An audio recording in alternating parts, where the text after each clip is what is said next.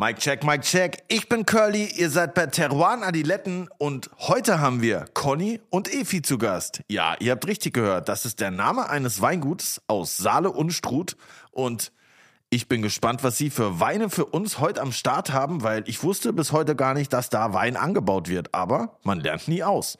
Teruan Adiletten kommt jeden Donnerstag zu euch, überall, wo es Podcasts im Internet gibt.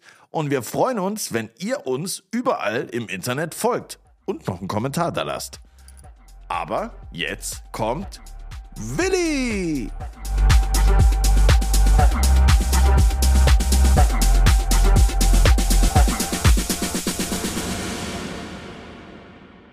Misch Wasser da rein in das Weinglas, oder? Nein, mein Freund, aber ich habe einen Wein für dich heute dabei. Wer hätte es gedacht? Was Wir gibt's denn fangen hier? heute mal an mit einem Wein. Wir haben so viele Gäste bei uns in der Freundschaft, die unseren Podcast hören und die immer wieder mal was mitbringen. Und ja, oft ist das spannend. Ich glaube, das heute ist auch also spannend im Sinne von interessant. was, was haben wir denn da? Wir haben hier vom Weingut Herzer einen Portugieser aus dem Dorndorfer Rappental. Qualitätswein trocken, Saale und Struth, wie du so schon sagst. Jahrgang 1921. Wa- Was? 2021 natürlich. Ja, es riecht aber wie 1921. Ja, deswegen sage ich es ja. Bro. Ja. Uiuiui. Ja, wie interessant. Ne? Bro. Ach, was ist das? Alter, das ist so crazy. Ja, das ist ja schon halt. bitter, Alter. Ja, aber ich habe auch schon gute Portugieser getrunken. Aber so schlecht ist das jetzt nicht. Das ist ehrlich hergestellter ich Portugieser aus Ja. Struth. Würde ich als Sprite dazu kippen, dann wird es gehen. Aber so ist das Wirklich? Halt schwierig, ja. Na, kann ich nicht. Also ich verstehe schon, dass das jetzt vielleicht für dich ungewohnt ist, aber ich finde das nicht so, nicht so verkehrt. Also es ist auf jeden Fall sehr, äh, ja, gerade schon sehr so bitter fast schon. Das hat wahrscheinlich mit dem Cookie zu tun, das du gerade verspeist hast, Ach, mit dem, mit dem, ja, kann sein. nehme ich an. Ja, aber also ich finde süß. sehr hellbeerig, fruchtig. Also ist jetzt nicht irgendwie der große Reißer, aber ist vollkommen okayer, leichter Rotwein. Okay, warte, ich trinke mal Wasser dazu. Schön fruchtig. Ist auch erkennbar als Portugieser, muss ich sagen. Also ich wüsste jetzt nicht, wo ich das sonst irgendwie einordnen sollte. Auf jeden Fall danke für solche Geschenke, liebe Gäste. Vorge vorbeigebracht Das hat war das. ein Geschenk. Äh, jetzt Ja. schmeckt der, der schmeckt gar nicht so schlecht. Ja, ja, ja. vorbeigebracht hat das der Tommy Löffler. Kurze Grüße, der war jetzt ein paar Mal da. Ein netter Kerl. Kannst du mal lesen, was der auch noch ist hier? Head of Office, Head Office Manager Mhm. und Head of Media and Public Relations. Ja, aber wo? Ah, im Honorarkonsulat Armenien. So schaut's aus. Ah ja, krass.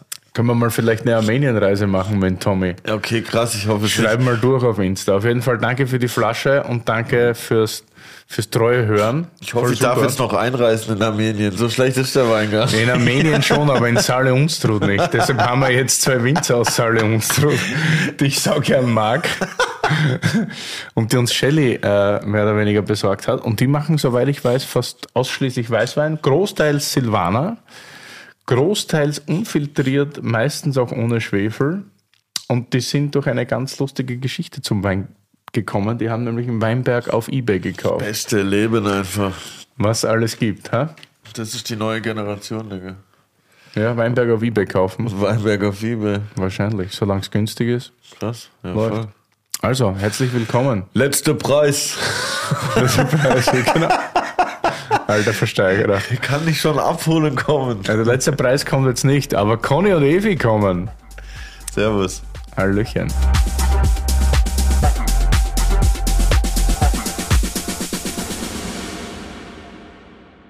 Conny und Evi. Schön, dass ihr da seid. Mahlzeit, hallihallo. Hallihallo.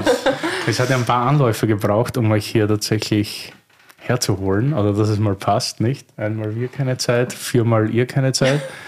Jetzt endlich. Ja, busy, busy halt. Ich kündige jetzt viel an Shootingstars, würde ich sagen, nicht? Aus dem Weinbaugebiet schlechthin.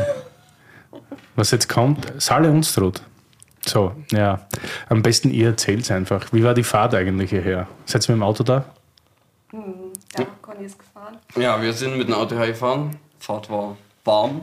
Wir haben gestern zum Glück waren wir noch in der Werkstatt und haben unsere Klimaanlage reparieren lassen, weil unsere Fenster hingen auch nicht mehr runter. und das wäre, glaube ich, heute bei 38 Grad draußen relativ warm geworden. Ähm, aber jetzt hat sich doch ganz gut gestaltet. So. Fahrender Backofen. Also. Ja. Wie schaut es im Moment im Weingarten aus? ja, also grundsätzlich ist es draußen bei uns gerade sehr, sehr trocken. Also wir hatten den letzten größeren Niederschlag Mitte Juli mit 12 Litern. Und ähm, wir haben so eine Wetterstation bei uns in der Nähe. Und ähm, ähm, dort waren es das letzte Mal über 12 Liter irgendwann Mitte, Ende Februar. Also wir sind echt gerade am Vertrocknen. Krass. Und ähm, die alten Anlagen stecken es komischerweise ähm, relativ gut weg.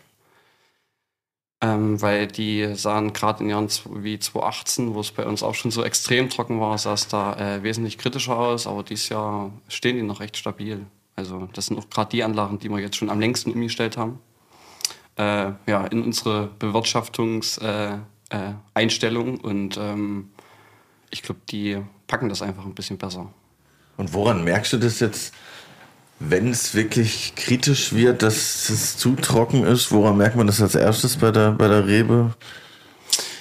Also die ersten Anzeichen sind eigentlich, äh, wenn man die Triebspitze hat von einem Weinstock, die ist ja immer leicht geneigt. Und das ist im Prinzip, weil diese, diese äh, Zellverbindungen, die da drinnen sind in der Triebspitze, die müssen sich erst finden und festigen und dann stellt sich die Triebspitze im Prinzip erst gerade auf. Und solange wie die Triebspitze geneigt ist, hat der Stock noch Wasser und wenn die sich gerade stellt, wird es trocken. Okay, krass. Und ähm, das sind so die ersten Anzeichen. Und dann irgendwann werden halt Blätter gelb, fallen ab, Traum vertrocknen. Und Ja. wie, wie weit ist es noch umkehrbar? Also bis zu welchem Punkt kann man sagen, okay, wenn es jetzt mal wieder richtig runterhaut, dann ist es noch zu retten? Oder ab welchem Punkt ist egal, da könnt ihr jetzt 1000 Liter draufschütten und es ist verloren? Das Ding ist also, wenn die Blätter abgefallen sind, beziehungsweise wenn Stöcke absterben oder Trauben abfallen, dann ist halt Ritze. Ne? Aber sonst ähm, gibt es da immer noch so eine Art Rettungseffekt, sobald es regnet. Also ich bin mir sicher, dass wir die Trauben, die im Prinzip hängen, ähm, gut bis zur Lese kriegen. Das sieht doch alles noch äh, ganz vielversprechend aus. Wir haben halt einfach Glück, dass der Ertrag bei uns nicht zu hoch ist, also dass wir einfach dadurch noch eine gute Versorgung haben. Und ähm, ja, das ist so Äh, Sorry, dass ich jetzt gerade so viel dazu frage, ich finde es so interessant. Ähm, das heißt, weil du nicht, ihr nicht so einen hohen Ertrag habt, du, weil ihr dann auch nicht zu viele Trauben an, eine, an einem Stock habt, sozusagen. Wenn man jetzt alle dran lassen würde, würde es schneller gehen, weil die mehr Wasser brauchen, logischerweise wahrscheinlich, oder? Genau, also umso mehr Blatt ich habe, also so ein Blatt äh, ist ja so eine Art, äh, kann man sich vorstellen, wie so eine Art äh, Kondensator. Also ähm, Wasser kommt unten von der Wurzel rein, wird dann über die Spaltöffnung übers Blatt irgendwie ausgeschieden und umso mehr Blatt ich habe, umso mehr Wasser verdunstet. Und umso weniger Blatt ich habe, umso weniger Triebe, umso weniger Trauben auch am Ende, Ja. ähm, umso weniger Wasser braucht der Stock einfach. Okay. So, wir sind voll im Topic drin. Ich glaube, viel tiefer geht es gar nicht.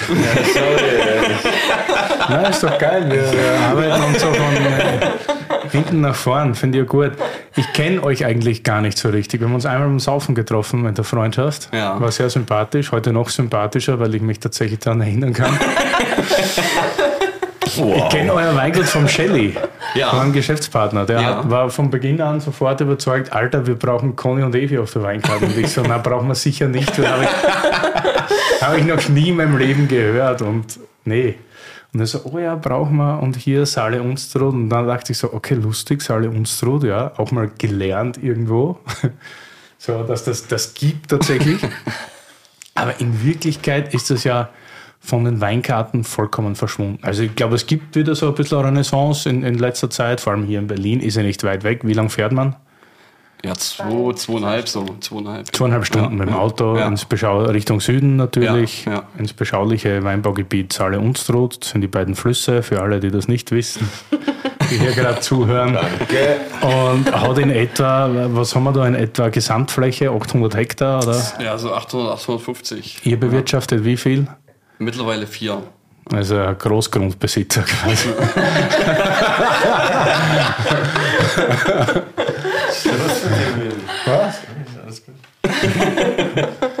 Vier aus 800. Und wie seid ihr zum Weinmachen gekommen? Kurz zu euren Personen. Eva Maria Wehner, wenn Ja. ich das richtig geschummelt habe. Eva Maria Martina wieder. ich habe Namen. Bam. Konrad Budrus. Ja, also ich habe eigentlich mit Wein äh, wenig zu tun. Ich bin ja eigentlich Grundschullehrerin und äh, war in Würzburg und habe da in einer WG gewohnt mit dem Jonas Brandt ähm, vom Weingut Brandt. Genau, und der hat mit dem äh, Conny ja eine, in, der, ähm, in Veitshöchheim war der in der Technikerschule und dann hat er den eben irgendwann mal mit in die WG gebracht. Notgedrungen. So haben wir uns halt kennengelernt. Ja, und dann, Ihr habt euch in, im WG-Zimmer oder in der WG vom Jonas Brandt und dir kennengelernt. Ja, genau. ja, und dann ist der Conny quasi noch mit bei uns eingezogen. Also wir waren ähm, drei Mädels und Jonas. Also Kommune, keine WG mehr, mehr eine Kommune. Ja, und dann. Kommune 3. Ja. Naja, und dann haben wir, ähm, ja, gab es diesen Weinberg, der auf Ebay zu verkaufen und dann Wie, es gab, Moment, Moment. Wie, es gab einen Weinberg auf Ebay zu kaufen. na, bei Ebay Kleinanzeigen und Naja, ganz normal. Ganz halt. Das ist ja ich. na, dann hat der Conny gefragt, ob ich mit ihm komme in seine alte Heimat und dann, ja. Ja, aber wie, wie, äh, wie, wie kamst du zu einem Weinberg auf eBay Kleinanzeigen? Hab, war- habt ihr den angezeigt gekriegt oder habt ihr eingetippt Weinberg auf eBay Kleinanzeigen? Wer wollte eigentlich Wein machen?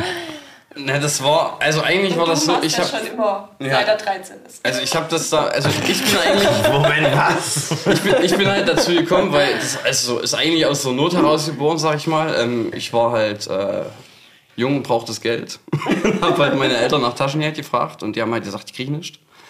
Und äh, dann bin ich halt immer mit dem Fahrrad rüber, Nachbarort gefahren, äh, in ein kleines Weingut. Und habe dort halt angefangen, Weinberg zu helfen und habe dann äh, im Herbst mitgeholfen. Und ja, dann hat mir das irgendwie Spaß gemacht. Ähm, und da war ich so 12, 13 Jahre alt.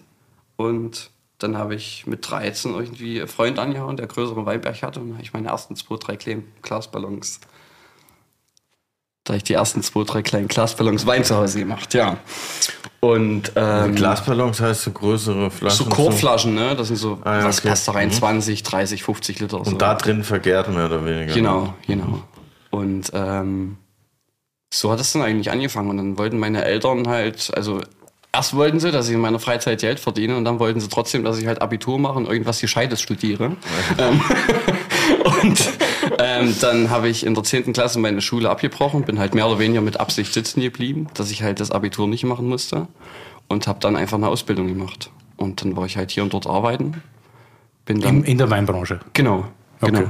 Ja, hab dann Winzer gelernt ganz normal. Ähm, dann war ich halt zwischendurch irgendwann mal in Österreich arbeiten, beim äh, Gernot und bei der Heike Heinrich. Ah, Und da hat mir mein Schwager dann eine WhatsApp geschickt, ähm, also mein, von meiner Schwester, der Mann.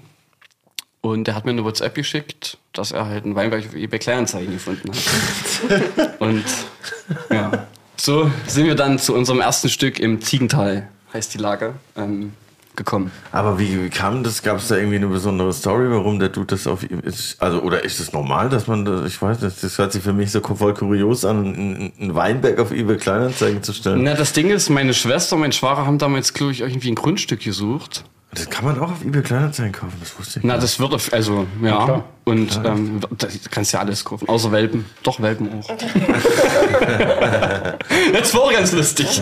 Wir hatten äh, in Würzburg, wo wir noch in Würzburg gewohnt haben, ein Kumpel von uns, der Christian, ähm, der hatte eine alte Wohnung von seiner Tante oder so übernommen und hat die halt saniert. Und dort haben die die Bude leer geräumt und haben halt so Quellekatalog von 1990 gefunden. Und da konntest du halt sämtliche Haustiere im Quellekatalog bestellen. Echt? ja. What?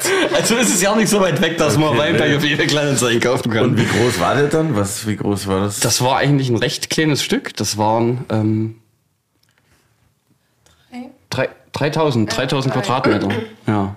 Und das war im Prinzip unser erster Weinberg, wo wir halt unsere ersten zwei, drei Weine raus. Das ist auch gut. Gemacht kennst du ein bisschen aus über die Weinhistorie in Saale und so? Das war ja mal ein Riesengebiet. Die gab es ja mal so 10.000 Hektar. Oder Ja, so. ja, also Saale Unstrut war mal riesengroß. Also die erste, 10.000 Hektar. ja, das war richtig groß. also allgemein gab es ja früher in Deutschland viel, viel mehr Wein. Also das war ja so ungefähr das Zehnfache. Ne? Jetzt sind wir bei 120, 125. Circa 100, sage ich mal. Ja, irgend so. Oder 1000. 100.000. Das Ja. Doppelte von Österreich, ziemlich gleich groß wie Bordeaux. ja, genau. Ja, ja, Krass, echt? ja. Okay. Und ähm, die erste, also an Saale und Schritt gibt es schon sehr lange Weinbau. 998, 96, irgend sowas, ist die erste Erwähnung gewesen. Und dann war Saale und Schritt mal riesengroß, also diese 10.000 Hektar, weil damals war ja Wein im Prinzip ähm, mehr so ein Nahrungsmittel. Also das wurde halt behandelt, sage ich mal, wie heute in Bayern das Bier. Grundnahrungsmittel. Ja. Und ähm, ähm, das wurde ja ganz oft dann auch mit Kräutern versetzt, mit Honig versetzt, mit äh, Wasser versetzt und hat halt einfach so als äh, sauberes Wasser dann gegolten, weil Wasser war halt Ich habe oft jetzt, hab verunreinigt. jetzt auch erst gelesen, dass das Reinheitsgebot beim Bier kommt auch da, daher, weil die Leute früher oft dann noch irgendwelche Sachen reingemischt haben, irgendwelche Sachen, die auch so halluzinogen teilweise gewir gewirkt haben und deshalb haben die das eingeführt, dass man wusste, okay, das ist halt clean einfach nur. Ähm, Reinheitsgebot wäre ja super für Curlys Weinwörterbuch. Oh, ja. Let's go. Das Reimheitsgebot. Und wolltest du, also war das dann irgendwie, wolltest du einfach in deine Heimat oder war das irgendwie interessant oder will man als Weinmacher nicht irgendwo hin, wo, ich sage jetzt nicht, dass es nicht spannend ist, aber irgendwie ist es so für jeden, ja, es ist halt Saale Unstrut. Ähm, das stimmt. Ähm, das Ding ist, ähm, dass ich halt dort geboren bin, ne? Und äh, ich war dann weg und ich hatte eigentlich auch nie so richtig das Bedürfnis, irgendwie hermitzukommen. Also ich wollte eigentlich nach der Zeit in Österreich, bin ich dann wieder zu, nach Würzburg, habe dann äh, meinen äh, Techniker im Prinzip fertig gemacht. Und ähm, dann wollte ich eigentlich von dort aus nochmal nach Südafrika und so. Und dann kam halt das Angebot und dann hast du halt so gedacht, ey, irgendwann willst du es halt doch selbst machen, irgendwas, ne? Egal wo das sein soll. Und dann war das Angebot gerade da und es hat irgendwie gepasst. Und dann war ich halt auch froh, dass Efi ähm, bereit dazu war, auf jeden Fall, äh, da mitzukommen. Ich meine, das ist wahrscheinlich der erste äh, Emigrant von Bayern nach Ostdeutschland. Es gab auf jeden Fall Ähm. nicht viele Lehrer, die gewechselt haben. Ja. Und ähm, ja, dann hat das irgendwie doch dann alles gepasst, ne? Und man hat ja auch aus der Heimat, also ich habe einen echt super guten Freundes- und Familienkreis so, die uns da auch wahnsinnig unterstützen und äh, unterstützt haben, auch zu Beginn. Und das hätte ich woanders nicht gehabt, ne? Also unsere, ohne unsere Familie oder deine und unsere Freunde, da äh, würden wir das gar nicht schaffen. Also wenn wir jetzt irgendwo anders wären, ähm, wo wir die alle auch nicht hätten, ähm, würden wir das gar nicht schaffen. Also das ist jetzt nicht Also der ihr habt Grund, quasi ein befreundetes Helfer-Leseteam Genau. etc. Und wie war das? War, da war ja kein Keller dabei, nehme ich mal an, Genau, das wollte ich auch gerade beim Weinberg. Nee, da war kein Keller dabei. Und dann haben wir halt erstmal den Weinbecher gehabt und haben dann im Winter 16, also es war 2016, im Winter haben wir den übernommen oder im- im Januar 17, ich weiß nicht mehr genau. Und ähm, dann war es halt irgendwie so, dass wir uns was suchen mussten zum Wein ausbauen. Und dann gab es in dem Ort, wo ich aufgewachsen bin, das ist ein ganz kleines Kaff, Burg Scheidung nennt sich das. Ähm, dort gab es halt eine alte DDR-Schulküche, also eine Schulspeisung, wo die früher gegessen haben. Und da war halt. So. Genau. Und das Ding hat so, keine Ahnung, 150 Quadratmeter, schätze ich jetzt einfach mal. Und da waren halt so Steinfliesen drinne und da musste man halt noch Wasser und Abwasser reinlegen, dann war das halt relativ schnell geritzt. Also es musste zwar gemacht werden, aber ähm, das haben wir dann irgendwie im Sommer, so kurz vor der Lese, ähm, alles noch hingekriegt und dann hat man halt unseren Keller. Es ist ja kein Keller. Und Equipment und so, habt ihr woher genommen? alles irgendwie. Also Holzfässer haben wir alle neu gekauft, weil wir einen Böttcher bei uns in der Region haben, der Carsten Romberg. Das ist der letzte Böttcher bei uns. Ähm, und der baut halt die Fässer alle aus Harzer Eiche. Böttcher sind Fassbauer. Die Fassbauer, genau. Böttcher, Küfer sagt man auch, genau. Und ähm, in Deutschland gibt es, glaube ich, noch 10, 11 Stück, irgend sowas. Und der nächste, ich glaube in Sachsen gibt es noch einen, ich weiß nicht, ob der noch unter uns ist. ähm, und der nächste wäre dann in Franken Assmann. Ist relativ bekannt noch äh, als, als Böttcher. Also interessant, Harzer Eiche habe ich nie, nie irgendwie wahrgenommen. So als Genau, das ist halt, also das ist ja auch ein relativ geringes Vorkommen. Also du hast da nicht wahnsinnig viele Bäume. Ne? Ähm, und die paar Bäume, die es da gibt, die haben wir für uns fällen lassen. ja, so, ja, so schlimm ist es auch nicht, aber aber es machst ja auch nicht so viel Wein. Nee. Aber apropos Wein, was haben wir denn hier Feines im Glas? Sehr gut. Also Ja. ich habe gedacht, das passt das jetzt am Anfang. Ja, super. Wunderbar. Conny und Evi, Silvana 2020, S. Punkt, Punkt, L. Punkt, Minus, Punkt, Nstr, also Salle Unstrut soll das heißen. Ja. Ja. Curly, Wein, das Wörterbuch. Silvaner. Der Silvaner ist eine Rebsorte, die bereits seit mehr als 350 Jahren in Deutschland vertreten ist, wobei besonders Rheinhessen und Franken für Silvaner bekannt sind. Zusammen nutzen sie ca. 3800 Hektar ihrer Anbaufläche für Silvaner. Ein bisschen ist Silvaner so eine typische Rebsorte, aus der Hipster-Weinträume gemacht sind. Jahrzehntelang Massenwein, unterschätzt, gedisst. Aber wenn die richtigen Winzerinnen und Winzer kommen und das Terroir stimmt, dann kann Silvaner richtig geil sein. Haben wir jetzt wieder das Prüfnummernproblem. Deshalb darf Salle Unstrut nicht draufstehen, wie ich das schon so oft erklärt habe in diversen Dachte ich mir. Folgen. Nicht? Curly. Ja, ist halt sortenuntypisch für Silvaner. Ich finde es sehr, also typisch, weiß ich nicht, aber ich finde es sehr gut. Das ist immer generell dann das, der Grund oder die Begründung, wenn man sagt, es entspricht nicht der Sorte.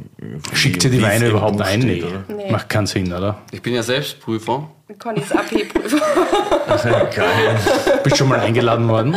Ähm, also zur Prüfung mit unserem Wein jetzt? Ja. Nee, Ja. ja, ja nicht. Also, ähm, es war ganz lustig. Ich, also ich bin ja schon lange Prüfer und sitze halt aller, keine Ahnung, so einmal im Monat oder zwei Monate in dieser Prüfung und muss halt Weine zulassen, ablehnen, die halt äh, zu dieser AP-Nummer geprüft werden oder zu dieser amtlichen Prüfnummer, nennt sich das ja.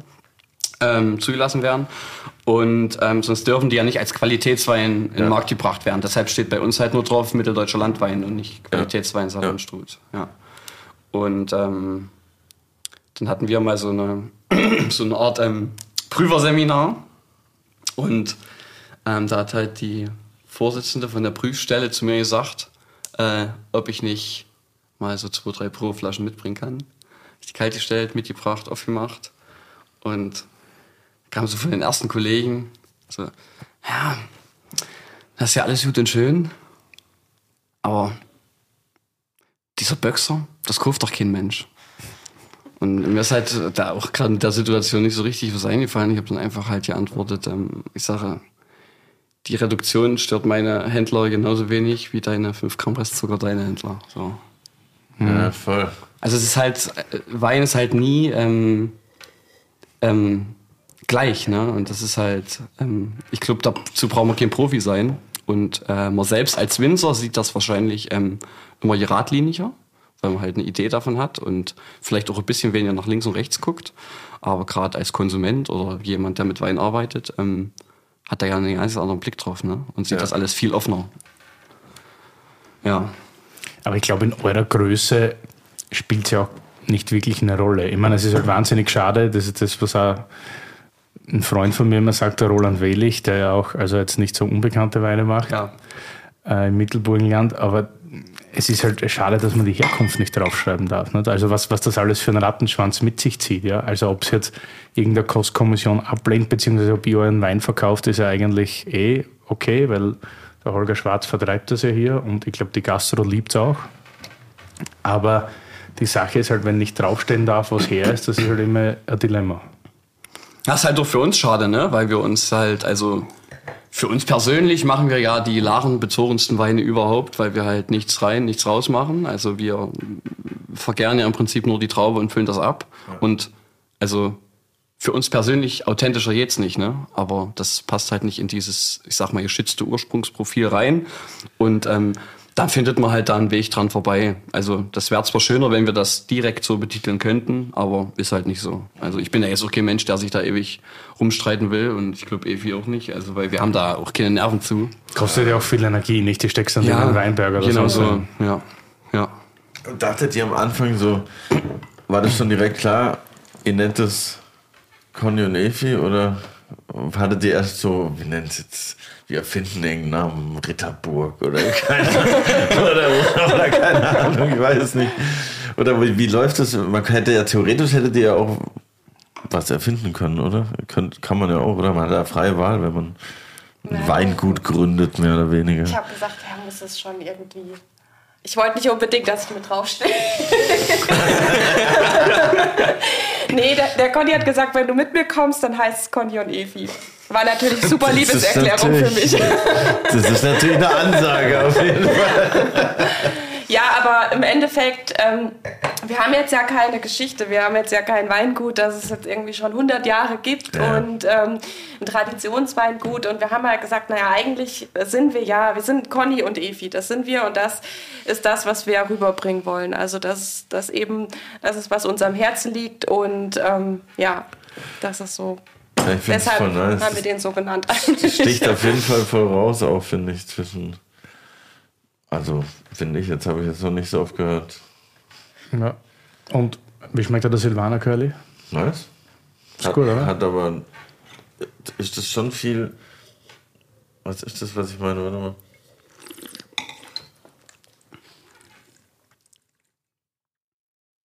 Hm. Hat schon viel Säure, aber, oder? Oder, oder was ist das, was ich meine? Für den Silvaner schon, ja. Aber ich war super Würze. Ja, sogar ja, so ein so bisschen, so ein bisschen ja, genau. dunkle Würze. sogar Ein bisschen Liebstöckel hat das für mich. Es hat Melisse. Also eher so auf der würzigen, nicht auf der fru- fruchtigen Komponente. Ist Ja. auch total trüb für alle, die den Wein nicht sehen. So orange, Bernsteinfarben. Im Gaumen hast du halt Gerbstoff, das wird schon ein paar Tage Maischestandzeit haben. Ganz auf der Maische ist es, glaube ich, nicht vergoren. Da Ich meine, doch prägnante Säure. Aber es ist sehr lang und sehr strukturiert, auch aufgrund der Mazeration. Aber was mir so gefällt, es ist komplett fehlerfrei. Dankeschön. Ja, es kann Essig, das gerade gesagt hast. So.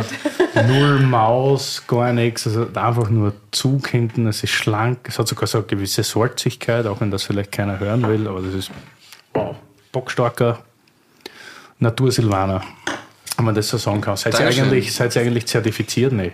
Äh, wir sind zertifiziert seit Beginn an. Ähm, Demeter, also wir Ja. arbeiten biodünn. Ja. Okay. Schreiben es halt nicht auf die Flasche, weil wir halt so ein paar. Ähm, also der eine Punkt ist halt, dass wir mit vielen Sachen, die De Demeter politisch ablaufen, halt nicht so super zufrieden sind. Aber ihr seid zertifiziert. Wir sind zertifiziert seit 17 schon. Also Wir seit wollen's nicht so dem ersten Tag im Prinzip. Okay. Aber ihr wollt es nicht Und- so als Plakat Ja, also wir wollen halt auch nicht, dass jemand unser Wein kauft, weil wir halt zertifiziert sind, sondern uns ist es halt eher wichtig, dass jemand sich für unsere Weine interessiert, ähm, ja, weil er Bock drauf hat. So. Das ist, glaube ich, eher ausschlaggebend für uns. Ah, ich wusste gar nicht, dass das geht. Also du hast neu angefangen, musst du nicht durch irgendeine Phase oder war der Weingarten Genau. immer schon? Wir mussten drei Jahre umstellen. umstellen.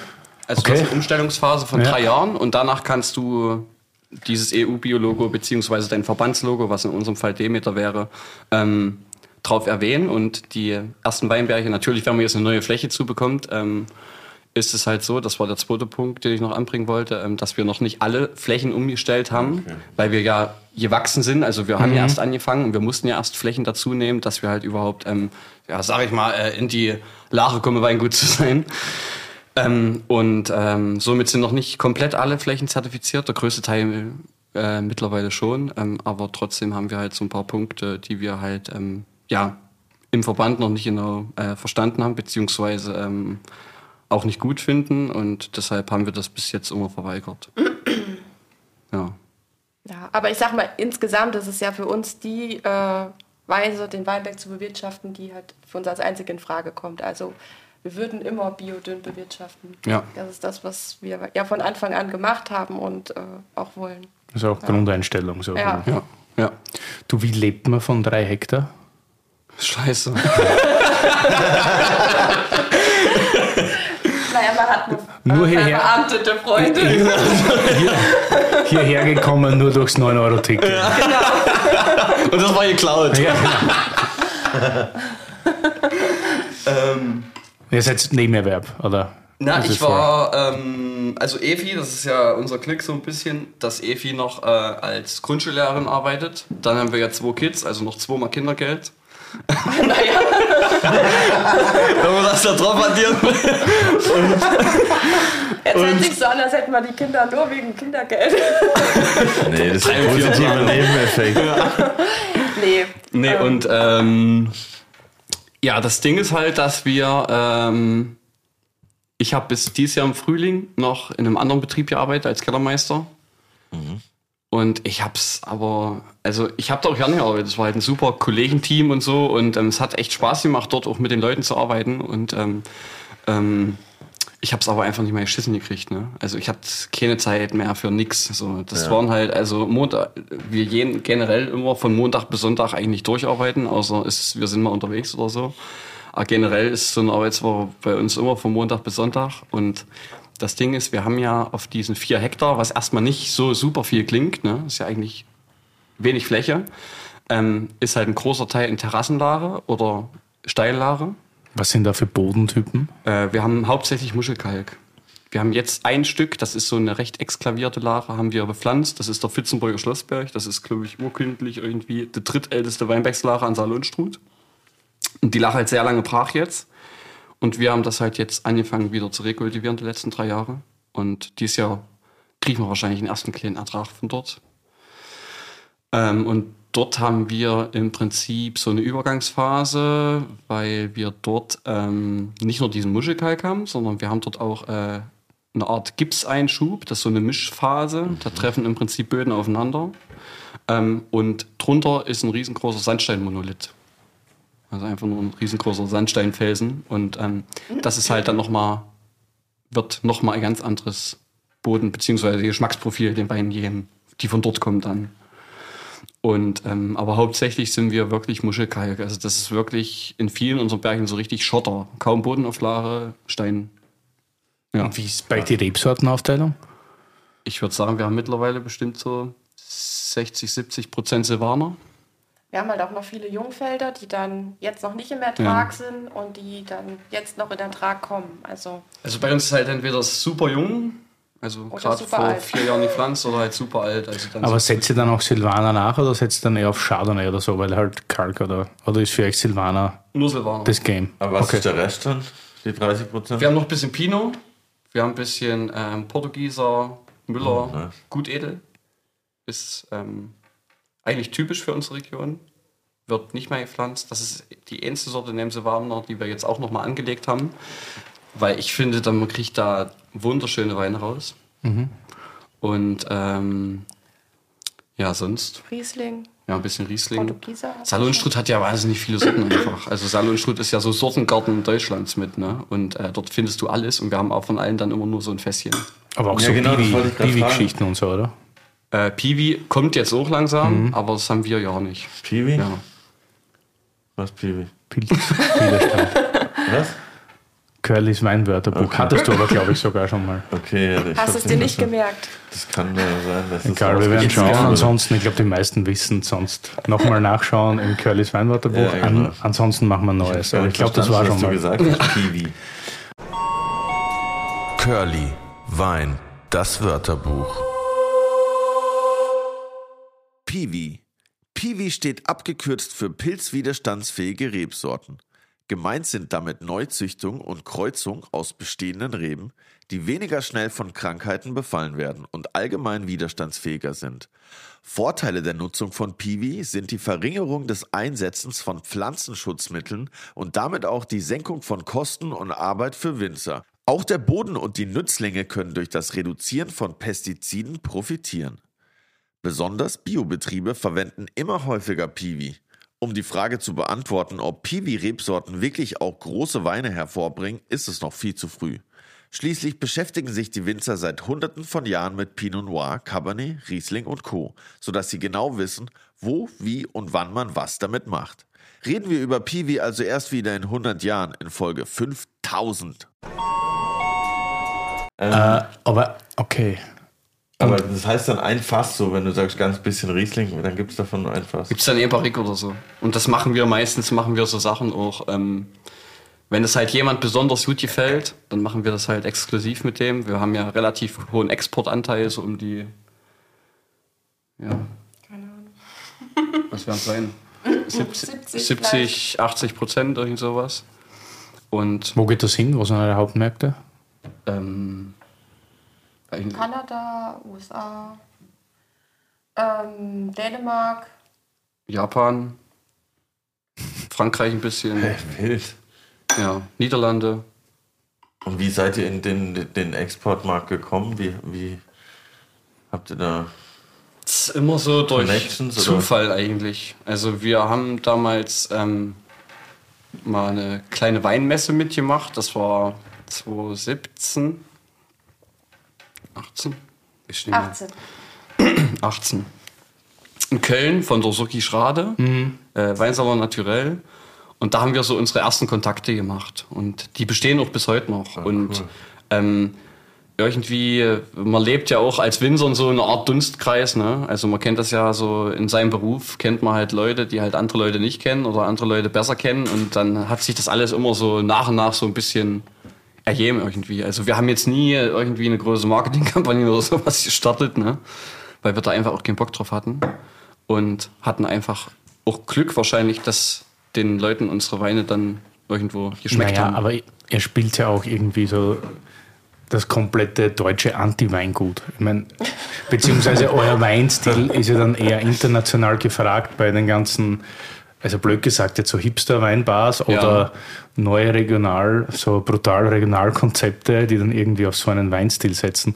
Ja. Also, dass das jetzt in Deutschland früher oder später eine große Rolle spielt, außer in den wahrscheinlich paar Main Bases, die ihr eh schon habt, so beim Holger in Berlin oder sonst irgendwo. Ja. Weil das ist ja nicht, also das Halle Unstrut will schon keiner in Deutschland, glaube ich. Und dann noch die, die Art von Wein. Es ist halt wahnsinnig schwer, in so einem konservativen Markt, glaube ich, Fuß zu fassen. Mhm. Muss halt viel mit jungen Leuten, glaube ich, reden oder mit der ganzen neuen Weinszene. Und deshalb verstehe ich das schon, dass da wahnsinnig viel Export passiert bei euch. Obwohl ich so in letzter Zeit gemerkt habe, also auch wenn wir auf Verkostung waren und auch wenn die Leute sich eher als, sag ich mal, ähm, klassische Trinker geoutet haben, unsere Weine meistens ja auch nicht so angeeckt sind.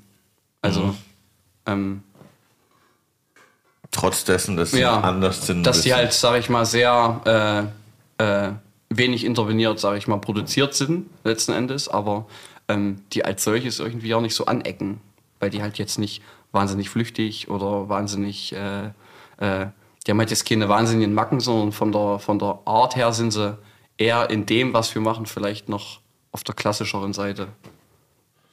Und wie seht ihr das so in diesem Naturwein-Szene? Ist es da einfacher, auch dann Kontakte zu knüpfen, weil die noch kleiner ist? Oder hält man da so mehr zusammen? Ist das so ein bisschen so Gang-Gang-mäßig, boah, ihr macht auch Naturwein? So? Oder ist das, äh, merkt man da keinen Unterschied so? Ich finde, das ist schon familiär. Also wenn man auf der Messe ist, man trifft ja meistens immer so die gleichen Winzer und auch die Händler. Und ich finde, das ist ähm, alles sehr familiär. Also es ist jetzt nicht so, dass der eine dem anderen was nicht gönnt oder so, sondern sagt, hey, komm, probier noch mal da oder probier mal da. Und ähm, ja, man fühlt sich da eigentlich immer wohl. Das ist ähm, ja so eine große Familie, hört sich jetzt vielleicht ein bisschen Ist das schon an, großer Freundeskreis, so, ja. Ja. Voll. Es ist ja schon nochmal eine Szene in der Szene so, so ein bisschen, oder? Dieses Naturwein. Also so kriege ich, so habe ich immer das Gefühl, dass auch als gefühlt Außenstehender, das äh, habe ich immer so das Gefühl, dieses Naturwein, weil es gibt dann Läden, die verkaufen nur Naturwein oder Ja. Bars, die machen nur Naturwein. So. Also wir sehen das auch alles nicht so enge und ähm, wir sind da jetzt nicht so, also wir sind auch in der Hinsicht jetzt weintechnisch nicht super verkopft irgendwie. ja, ja, voll. Ähm, wir machen halt einfach das, auf was wir Bock haben und jemand anderes macht halt das, auf was er Bock hat und trotzdem gibt's aber, sag ich mal, wird es, glaube ich, generell immer so sein.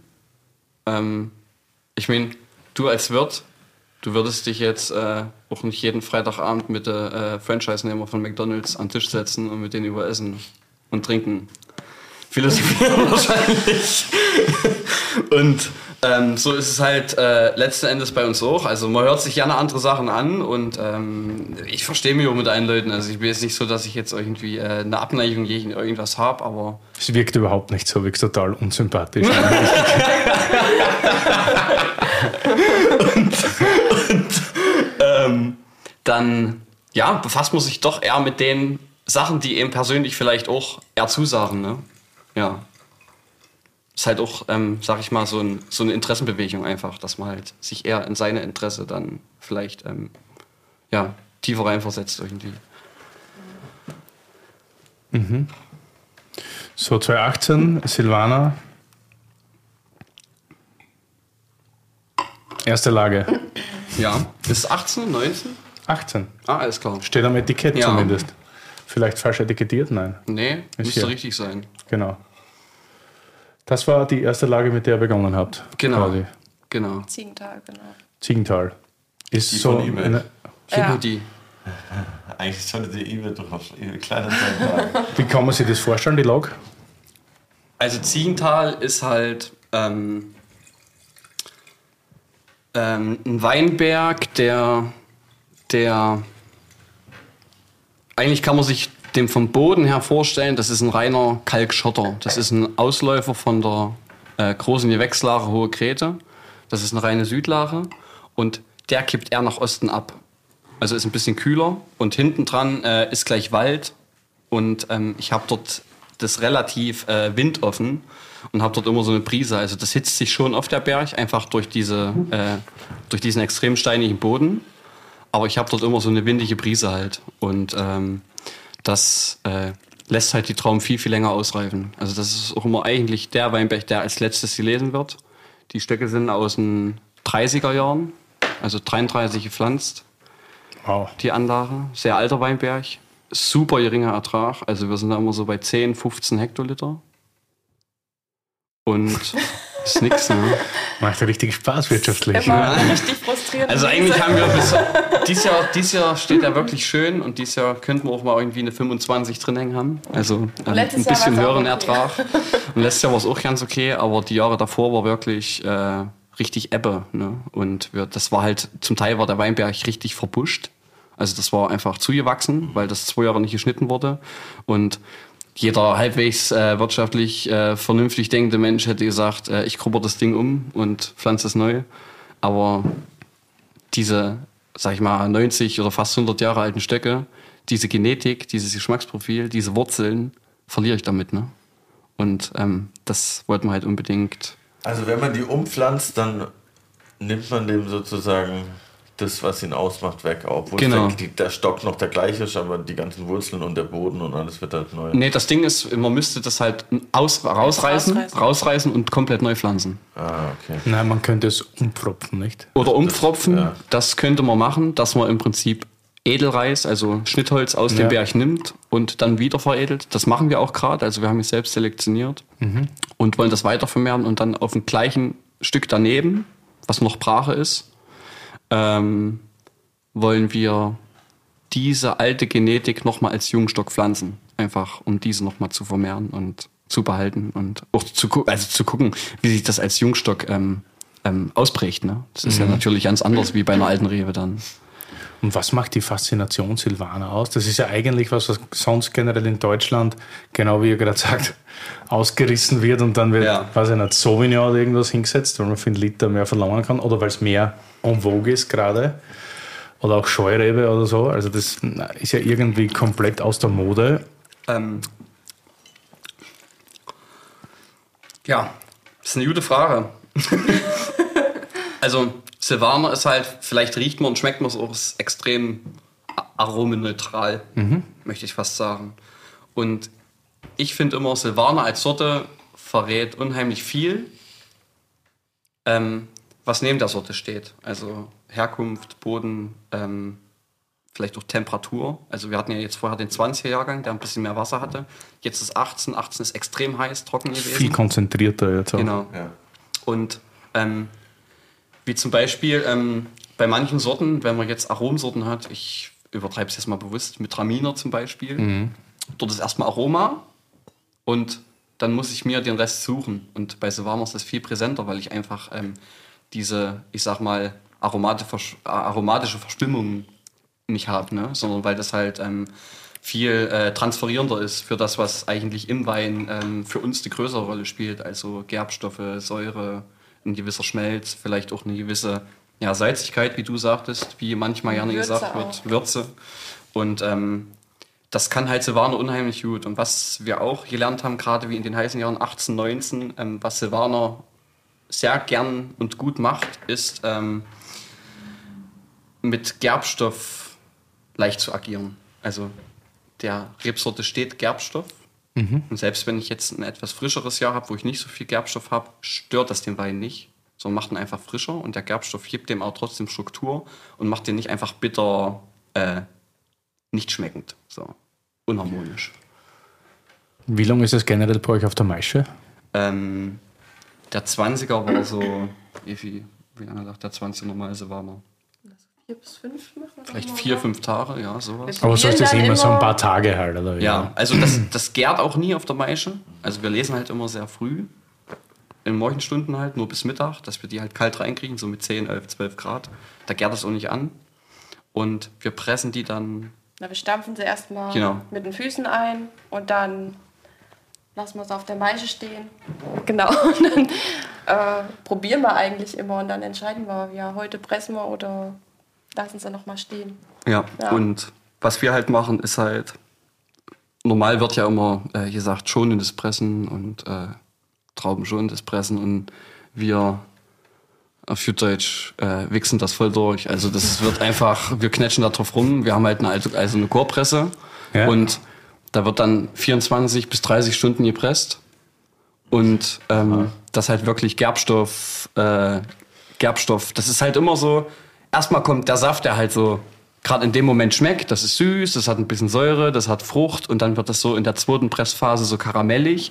Und die letzten, ich sag mal, wenn ich jetzt äh, 600 oder 800 Liter auspresse und diese letzten 10 Liter, die in den letzten vier Stunden von der Presse laufen, das ist wirklich nicht mehr viel.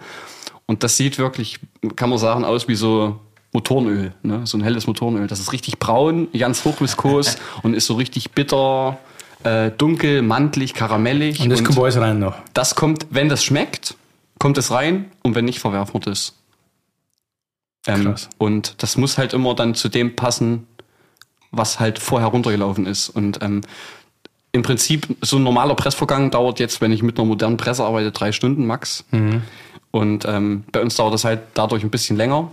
Aber wir sagen uns halt, du stehst halt ein ganzes Jahr draußen im Weinberg ähm, und dann sollst du wenigstens die 20 Stunden Zeit irgendwie noch Dann hast haben. du da ein bisschen mehr Also Zeit. wir hatten ja die Ja. ganze Zeit immer noch so eine Presse, wo du selber mit der Hand pumpen musstest.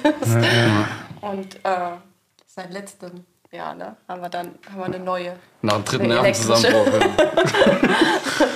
Ja. Das ist bombastischer Wein. Gefällt mir sehr gut. Präsentiert sich super. Ist halt jetzt viel konzentrierter als vorher der, der Sale Unsto, eh klar. ja, ja. Aber es hat auch einen Zug hinten raus und eine Länge und trotzdem eine Säure. Nicht? Weil mit der Mazeration nimmst du eigentlich immer ein bisschen Säure, aber du gibst halt Struktur durch den Gerbstoff dazu.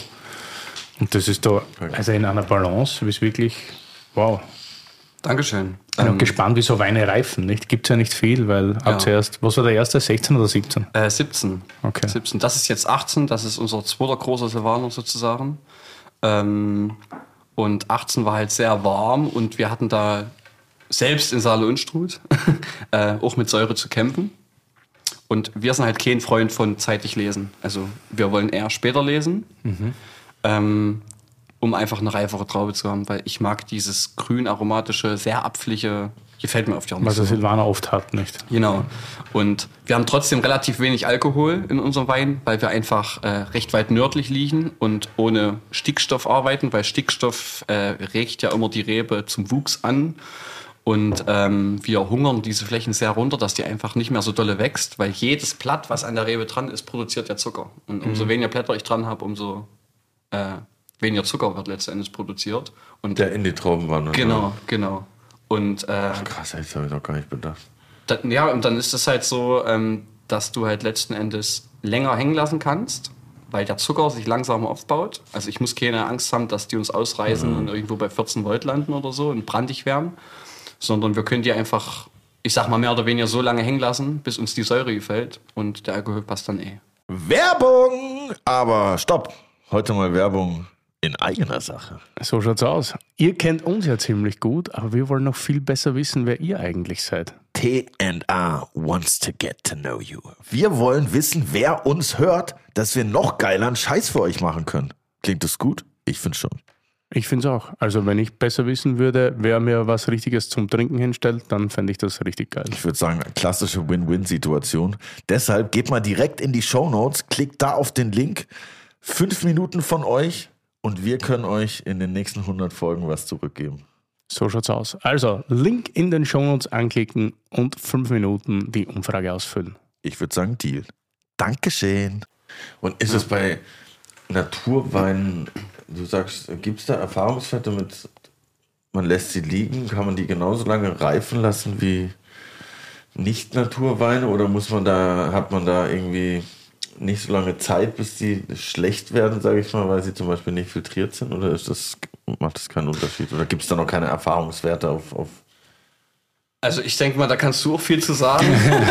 Wie zum Beispiel, also wenn ich jetzt äh, nach Frankreich gucke, gibt es ja die Bewegung dieser Art Wein schon viel länger. Ne? Und selbst wenn man, äh, ein ziemlich gutes Beispiel eigentlich, äh, das ähm, äh, berühmteste Weingut der Welt wahrscheinlich, also äh, Domaine Romane Conti.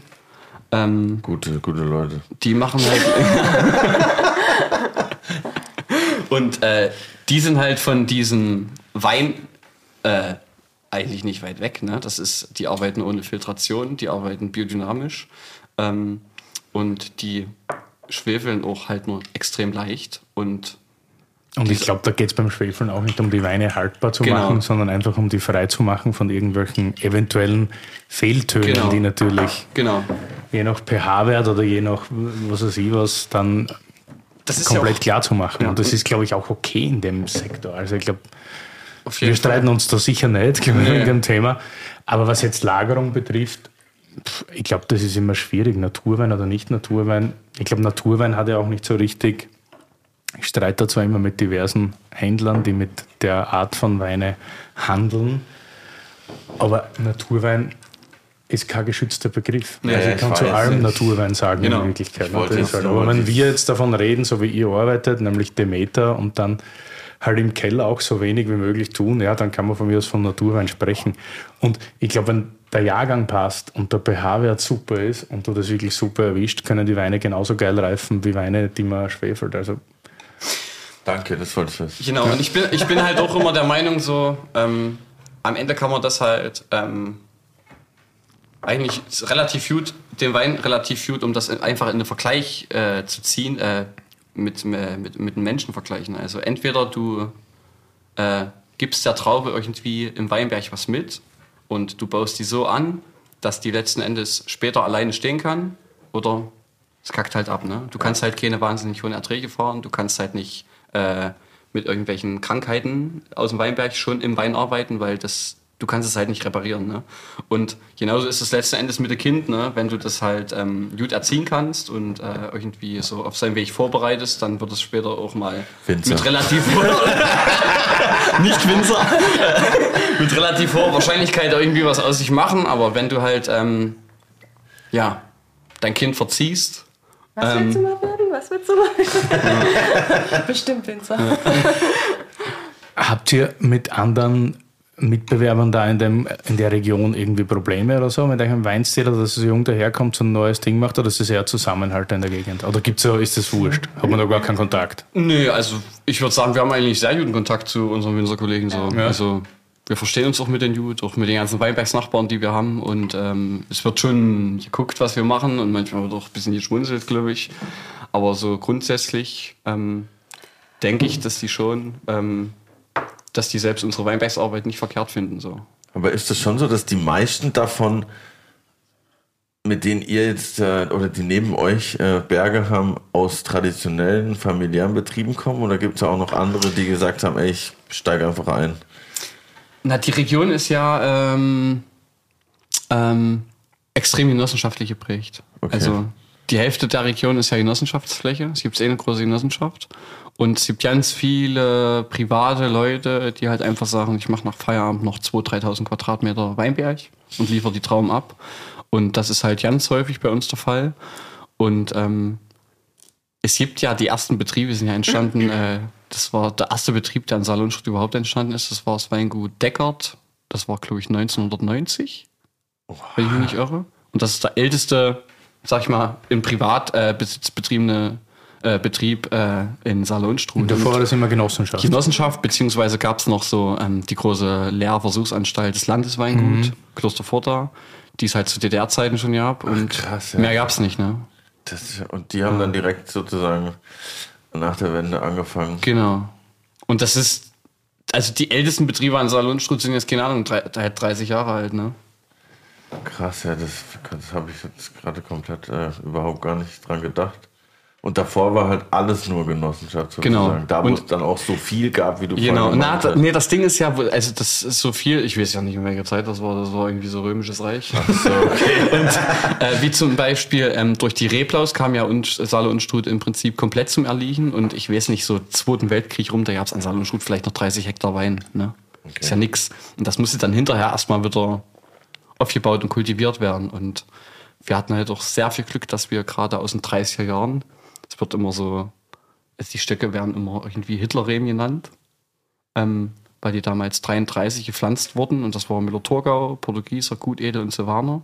Und wir haben drei Stücken davon, von diesen alten Stöcken, die wir zusammengesammelt haben, die es halt noch da gibt, weil damals gab es irgendwie in 30 Jahren so eine Initiative, dass halt im Osten wieder, unter Hitler war das halt, ähm, ähm, dass halt im Osten wieder Weinbau kultiviert werden sollte und wir haben einfach Glück, diese alten Stöcke da irgendwie noch bekommen zu haben, ne? Weil das wird halt auch immer weniger. Das wird halt irgendwie rausgerissen, wird neu gemacht und sowas geht halt verloren und das ist halt, eigentlich ist das schon, ich sag's mal so, du kannst halt von diesen Reben keinen riesengroßen Ertrag mehr abverlangen, so. Aber Aber es ist ein super Kulturgut. ja, und das, Und das halt wieder es zu bewirtschaften, ist genau. schon spektakulär. Das ist schon so eine Art, sag ich mal, Denkmalpflege Hat plus. man da auch so eine, so eine Bürde gefühlt, so ein bisschen, dass man so denkt, boah, ich muss die jetzt bewirtschafte die anders wie die neuen, weil das sind so die alten, die irgendwie. Das Ding ist, du musst halt an die Stöcke eh anders rantreten, weil so ein Stock, der wächst ja und der ist ja nicht immer gesund, ne? Der, der stirbt mal ein halber Stock ab, dann ist er nur noch halb gesund, dann kannst du nur noch eine Seite belasten, so. Das ist wie bei irgendwie einem Menschen, der sein Leben lang geraucht hat, da fällt auch irgendwann mal Bein ab. Oder ein C, fangen wir mal mit dem C an. Bei mir war es wahrscheinlich ein weg. Jetzt lass ja. drüber, ne? Äh, Eine Sache, die mich noch interessieren würde, du hast ja als Kellermeister für einen anderen Betrieb gearbeitet lange. Und ich arbeite ja auch als, als Songwriter für andere zum Beispiel. Und jetzt habe ich mir überlegt, wie, wie geht man da ran, wenn man gleichzeitig auch eigene Sachen macht als Winzer? Ist man dann dort so auf einem komplett anderen Film und hat so das Gefühl, boah, ich mache auch Sachen einfach so, weil ich weiß, das soll da so sein und gibt da weniger von seinem persönlichen Input? Und konntest du das irgendwie so trennen oder war das so komplett vermischt? War das egal oder? Das Ding ist ja, ich habe ja mal Winzer gelernt und habe halt auch meinen Techniker gemacht. Also das ist wie so ein Fachstudium. Das ist, du musst dann noch ein Jahr Praxis machen und dann kannst du das zwei Jahre fachspezifisch weiterführen. Das ist sowas zwischen, ich sag mal, zwischen Bachelor und Meister, so Ja. irgendwo gleichgesetzt. Und ähm, ist halt eher die praktische Seite, obwohl du auch viel, Theo- also es ist eigentlich zwei Jahre Schulbank drücken. Und ähm, da lernst du das ja alles. Ne? Und vorher habe ich ja auch in solchen Betrieben gearbeitet und äh, habe hinterher auch äh, dann in einem eher klassischen äh, Betrieb gearbeitet, der auch konventionell war, hat jetzt auch Bier umgestellt. Ähm, aber hat, ist vom Weinstil her eher klassischer, also typischer für Saale und Struth.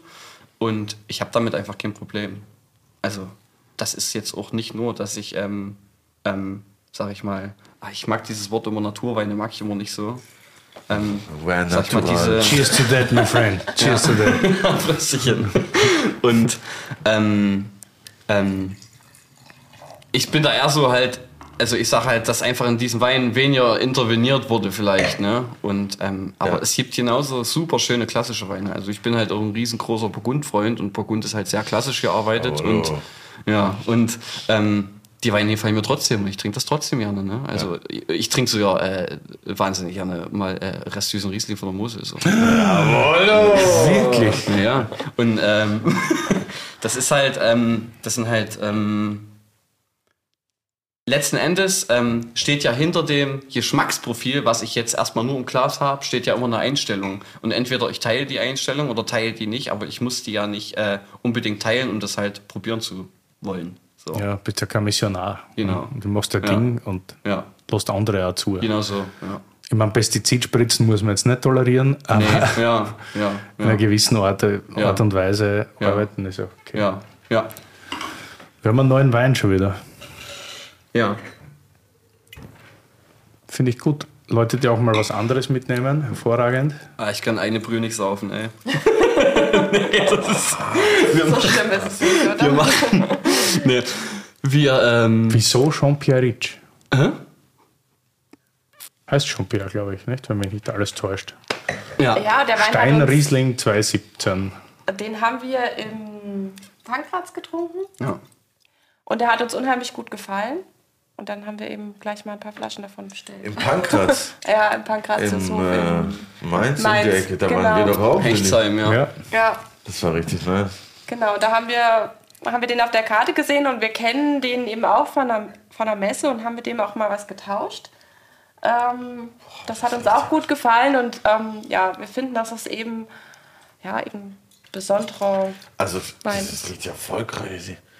Kennt Also- ihr das Weingut besser seither? Also oder? wir kennen, wir haben ihn mal persönlich kennengelernt. Ich war noch nie auf dem Betrieb. Wir haben auch in, im, äh, im, äh, im Export ähnliche Importeure. Also in manchen Ländern die gleichen Importeure. Und ähm, ich fand halt die Weine, mir hat das schon sehr oft sehr gut geschmeckt. Und das war halt so. Wir waren halt dort essen, Efi hat den Wein ausgewählt, weil die mag die Weine auch. Und ich glaube, der ist auch von der Herangehensweise sehr ähnlich wie wir. Also der interveniert halt minimal, wenn das halt mal geschwefelt werden muss, leicht macht er das auch. Ja. Aber arbeitet halt auch draußen sehr sauber im Weinberg und ähm, ist da, glaube ich, sehr ähnlich wie wir eingestellt und wir mögen halt einfach seine Weine. Und äh, Der ist auch eine saulustige Person. ja, way. ja, ja, Aber ja. krass, das ich hätte halt safe gesagt, ich hätte von der Nase her hätte ich jetzt eher gesagt, so Chardonnay eher. Aber Naja, diese Reduktion so ein bisschen. Das ist halt die ne? Reduktion, die Das du flintig. Wahnsinnig Reduktion, vor. oder? Für Schon so ein bisschen- 17. Ja. Wie Redu Ja. schon so krass. Und das war halt so, also ich bin ja ähm, nicht der größte Riesling-Fan, Boah, Alter. aber Crazy. das hat mich halt so abgeholt und das ist halt, das war einfach so ein Wein, wo wir halt gesagt haben, ähm, den würden wir am liebsten jeden gerne einschenken.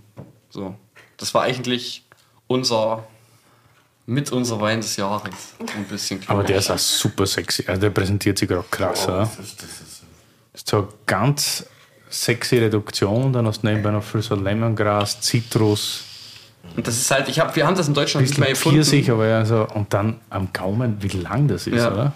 Und wir haben halt immer guck, geguckt, dass wir halt diesen Wein noch mal kriechen, weil wir halt uns gerne einfach einen Sechser davon noch mal hinstellen wollten, so einen Keller. Und ähm, du hast ihn in Deutschland nicht mehr gekriegt. Und dann habe ich da über Umwege in Frankreich noch irgendwo was lokalisieren können, weil ich halt diesen Wein einfach, äh, ja, grandios finde. Und das sind halt so Weine, das, das schmeckt mir, das trinke ich unheimlich gern. Das ist halt, das eckt an, so, aber das ist trotzdem super geschmeidig irgendwie. Und das verlangt immer mehr so beim Trinken. Ja, genau. Du nimmst einen Schluck und bist sofort wieder durstig. Ja, ja. Finde ich nämlich auch, ja. Das ist ja richtig gut. Und halt so ein Erlebnis für, ich, ich bepreise ja Wein jetzt auch nicht wahnsinnig gerne so, aber so ein Erlebnis für, keine Ahnung, was kostet das? 27 Euro Endkundenpreis? Das ist irre. Also das finde ich echt. Das hast du manchmal mit 120 Euro nicht. Das stimmt, ja. Ja gut, Preise und Weine sind sowieso ein eigenes so Thema. Anderes Irgendwie. Thema, ja. Aber das ist echt gut, ja. Und vor allem auch aus dieser, weiß ich nicht, ob das jetzt richtig ist, Dornröschenschlaf. Ja. Region Elsass, nicht? Das ist ja immer wahnsinnig schwierig, da irgendwie anständigen Wein zu bekommen. Es gibt halt so die großen Klassiker, klar, die sind ja auch irgendwie, also wie Weinbach zum Beispiel, was ich sehr schätze und sehr gern trinke. Ja. Aber teilweise kriegst du ja immer noch Sachen. Es hätte immer sehr geschultert, sehr breit, bisschen süßlich. Botrytis schwanger. Botrytis, wenig Säure oft auch. Äh, hoch im Alkohol, oft Ja. brandig. Aber es gibt, es gibt da Ja.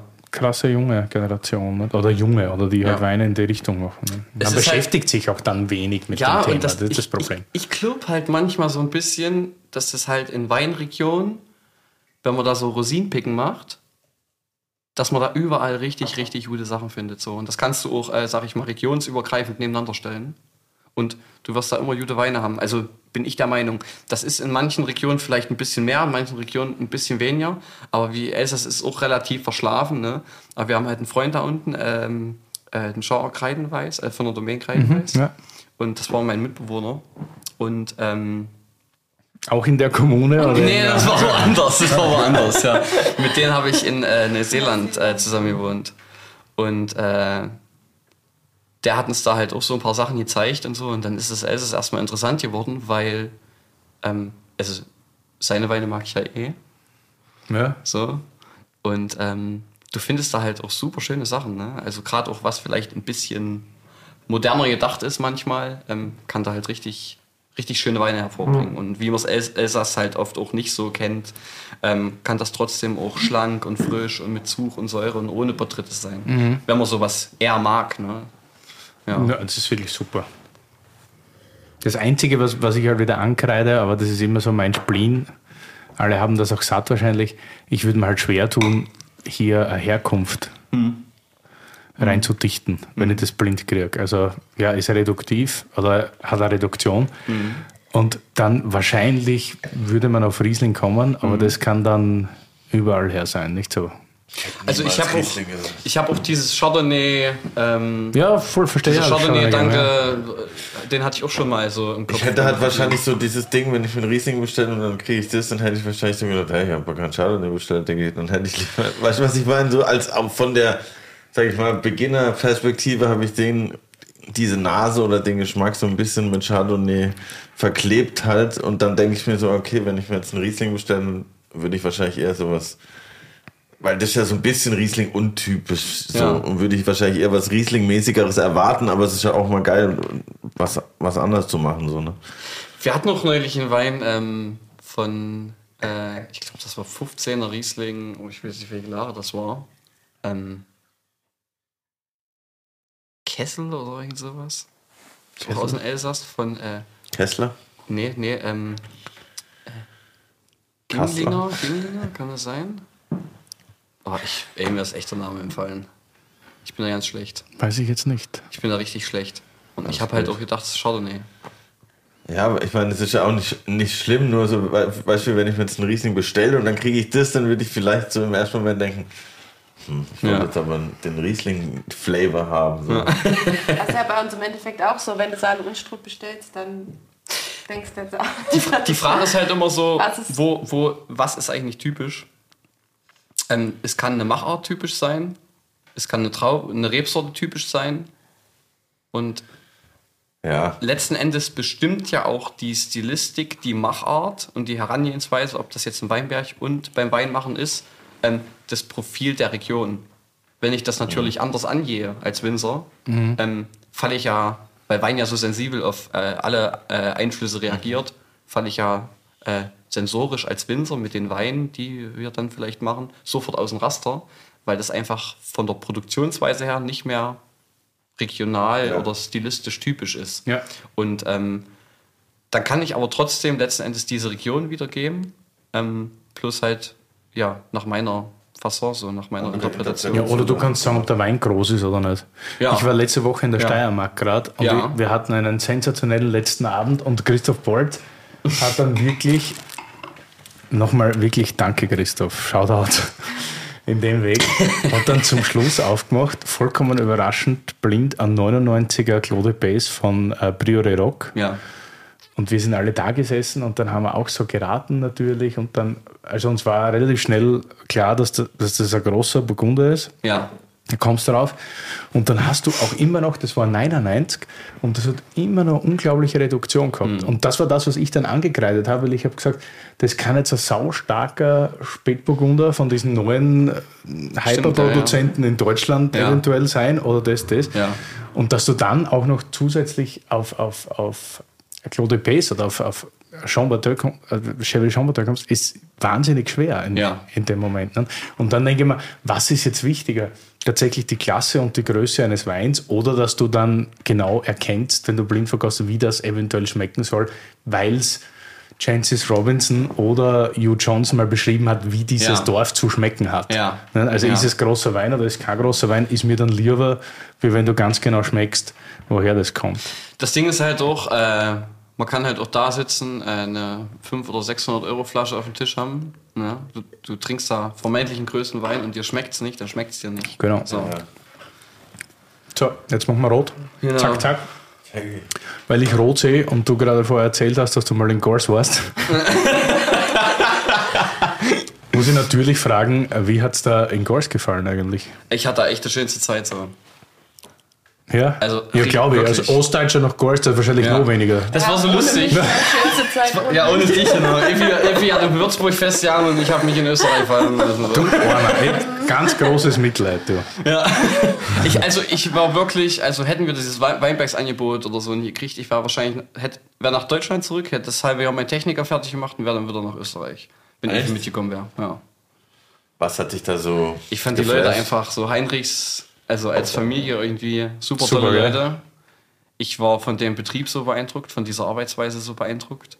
Ähm, wie man einfach mit so einer Fläche, die arbeiten ja auf ungefähr, also circa 100 Hektar, ähm, so super akkurat, sauber, äh, fokussiert, ähm, biologisch dynamisch und ähm, Biodynamisch auf 100 Hektar. Ja. ist Eine Ansage. und das ist halt einfach, ähm, mich hat das einfach beeindruckt. Ich habe mir das vorher nicht vorstellen können, wo ich, obwohl ich mich da im Prinzip beworben habe, ähm, dass es so super funktioniert. Ne? Und das war halt für mich so wahnsinnig beeindruckend. Und auch diese ganzen Leute so in diesem Dunstkreis, wo man sich dann noch aufgehalten hat, hat man halt super Anschluss gefunden und super offen, obwohl ja, die Österreicher immer so leicht das Krantliche haben. nicht alle. das ein oder andere Mal auch schon. Halte ich, halte ich für ein Gerücht. Und ähm, ich, ich mag das aber halt. Das war halt immer offen, das war immer direkt und so, wenn du Scheiße gemacht hast, hast du Scheiße gemacht, musstest halt dafür gerade stehen. Und wenn jemand anders Kacke gebaut hat, ähm, konntest du denen das genauso sagen. So, und das hat mir halt so gefallen. In Deutschland ist es immer manchmal so ein bisschen weich. Das ist immer so hihi und. Also, ja, hast du ja manchmal, ne? So in Gesprächen so, dann würdest du am liebsten einfach sagen, so halt's Maul und hält auch nicht sein Maul. Vorne rum, dann so hinten rum, dann aber so, ja, ja. ja. Was trinkt man jetzt? Ähm, das war jetzt meine Überraschung. Moment. Aus der lustigen 0,33 Liter Möhrenflasche. Möhren, Möhrensaft. Möhrensaftflasche. Ich hatte einen Status zur Hand zum Verschrauben. Das ist eine Fassprobe. Also, wenn ich richtig aufgepasst habe, würde ich sagen, entweder Portugiese oder Pinot. Aber wahrscheinlich ist es was komplett anderes. Ja, schmecken tut es weder nach Portugies noch nach Pinot.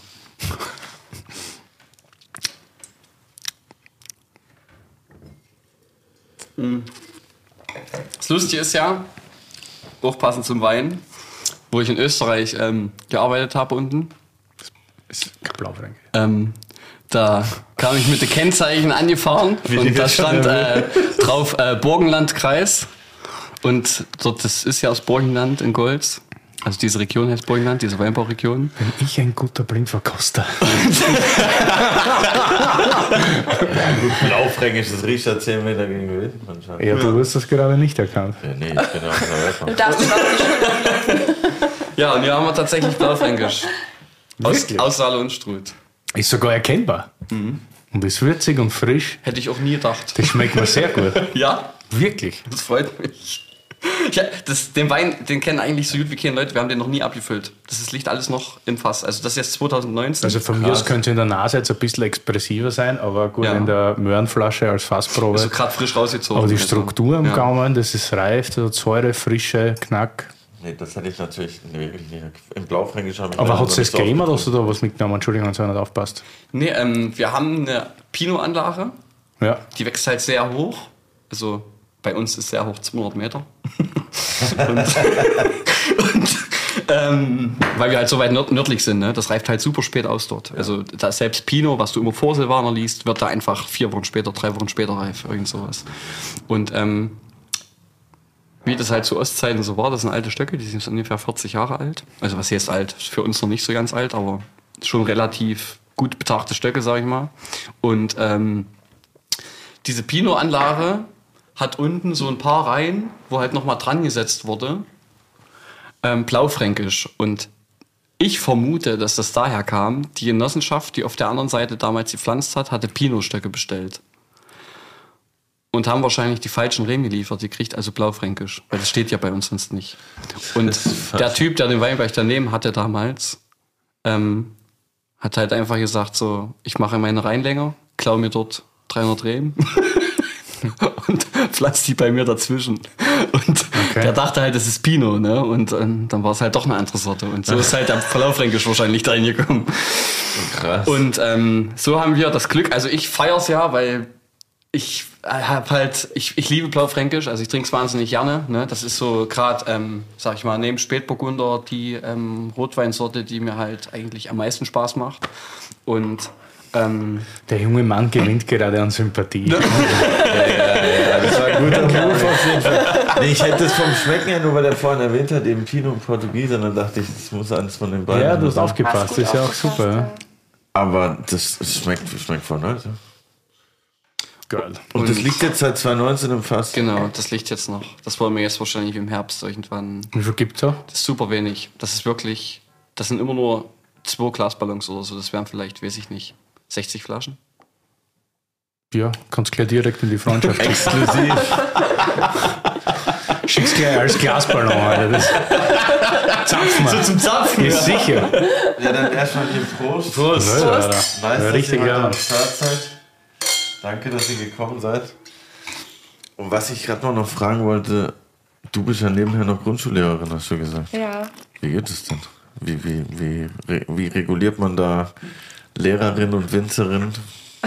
50-50, 60-40, 70-30 und Mutter. Ja, trinken hilft ganz bestimmt. Genau. Klar. Naja, ich gehe ja Teilzeit, also ich gehe jetzt nicht Vollzeit. Und war Kein jetzt ja volles auch, Debütat. Ja, war jetzt ja auch lange in Elternzeit, weil wir die ja beide, äh, sag ich mal, weil die ja beide sehr nah hintereinander bekommen haben. Also ist es jetzt äh, dreieinhalb und er nah zwei. Und ähm, ja, als ich in Elternzeit war, als Ilse noch klein war, da bin ich dann immer mit rausgegangen. Dann hat Ilse eben im Kinderwagen geschlafen. Die war da immer sehr entspannt. Und ja, jetzt mit zwei ist es dann schon schwieriger. Also da muss man dann schon gucken, ähm, wenn ich jetzt auch noch arbeiten gehe. Da schaffe ich es jetzt nicht mehr ganz so oft mit rauszugehen, aber ja, versuche das dann eben in der freien Zeit dann immer noch. Ja.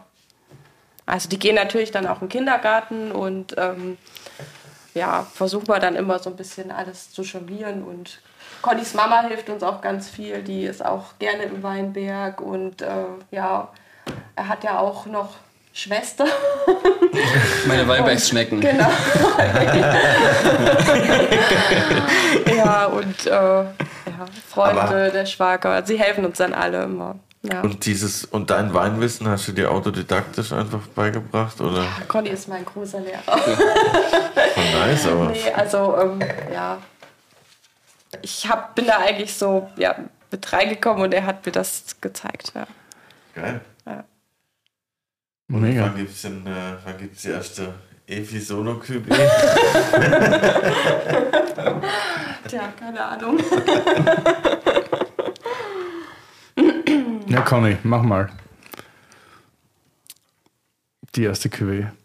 Curly, gibt's Musik heute noch? Es gibt glaub noch Musik. Ich glaube, wir haben. Äh, bin auf eure musik QW gespannt, die ihr mitgebracht habt für unsere Terroir Adiletten. Was hört ihr eigentlich für Mucke? Unsere musik also ich bin sehr unspezifisch musiktechnisch. Ich höre wahnsinnig an Elektro, Nice. ähm, höre aber auch sehr gern ähm, Hip-Hop. Nice. Ich höre sehr gern äh, Black und ähm, ich höre aber, ich bin musiktechnisch eigentlich sehr offen. Ich kann eigentlich zu allen feiern. Grundsätzlich. Hauptsache der Wein passt. Hauptsache leicht den Sitzen, ja. Habt ihr einen Song dabei? Machen wir einen oder zwei? Könnt ihr euch auf einen einigen? Gibt es so einen Song, der euch glaube, so es nicht verbindet? Wir einigen. können doch zwei machen, easy. Ich mag Evis Musik meistens nicht so. Oha. Meistens, nicht immer, aber Ich kann eigentlich auch zu allem feiern. Also ich finde, die Stimmung muss halt irgendwie passen. Ich feiere halt auch unheimlich gern zu 80ern, muss ich jetzt sagen. Bin ich dabei, da bin ich dabei. Bist du dabei?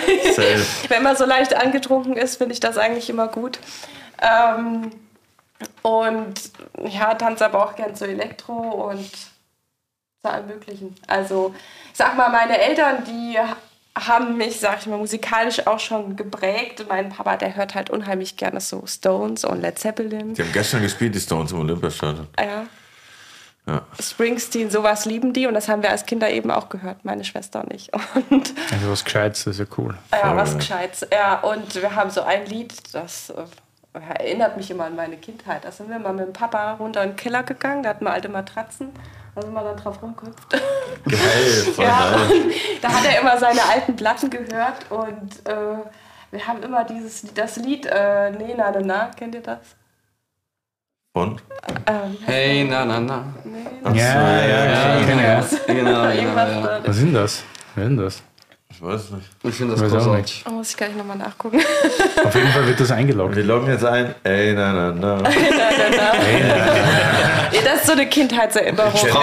Da kann jetzt jeder im Auto den aus. Podcast gerade hören mitschreien. Ich glaube, das kennt jeder. Ja. Okay, klick eingeloggt und klick ihr alle da draußen folgt erstmal der Playlist auf Spotify, weil es kommt jetzt noch ein weiterer Song dazu und zwar von Conny. Ja. Und ich weiß nicht, ob das in diese Playlist passt. Da, die, da passt gar nichts rein. Das heißt, wenn, wir haben die letztens einmal beim Grillen durchgehört und das war wie so ein, das Ja, war die- einfach die wildeste Achterbahnfahrt der Welt. Erst so Waschmaschine. Beethoven. Aber ihr habt ja auch sehr unterschiedliche Charaktere da, ja. Stimmt. So. Das, es gibt den Podcast sehr gut wieder, deshalb alles gut. Ja. Und ähm, das ist so, also ich habe da echt, ich tue mich da richtig schwer, so einfach mal ein Lied auszuwählen, ähm, wo ich das gefragt wurde. Und ähm, ich habe so gedacht, welches Lied hast du in den letzten zwei Jahren ähm, am meisten gehört? Das ist ein guter Und gute das war von äh, Alexander Markus Hundi. Weil unsere Kinder, die Wieso? finden das so geil. Ach so, okay. Ja, also meine Schwester Und die ist. Alexander Markus Ja. Und die hat das eben bei meinen Pitchy Popo und Hundi Bauer. Er hat das eben Ilse vorgespielt und die fand das so toll, da mussten wir dauernd und die Bauer hören und Erna kommt, mussten wir auch oft hören. Und das brennt sich halt auch so ein, dieses Lied, ne? Alexander das hörst du Markus. und das ist jeden ganzen Abend nicht raus. Ja, Mein Lieblingslied geil. Papaya auf jeden Fall. Papaya. Richtig stark. Aber okay, loggen wir ein. Alexander Markus, Hundi. Klick in den Teruan an die letzten Playlist am Start. Läuft heute schon wieder. Aber hallo. Bevor wir jetzt noch klären, wo wir hingehen essen und bevor ihr eure Fragen stellt, habe ich noch eine.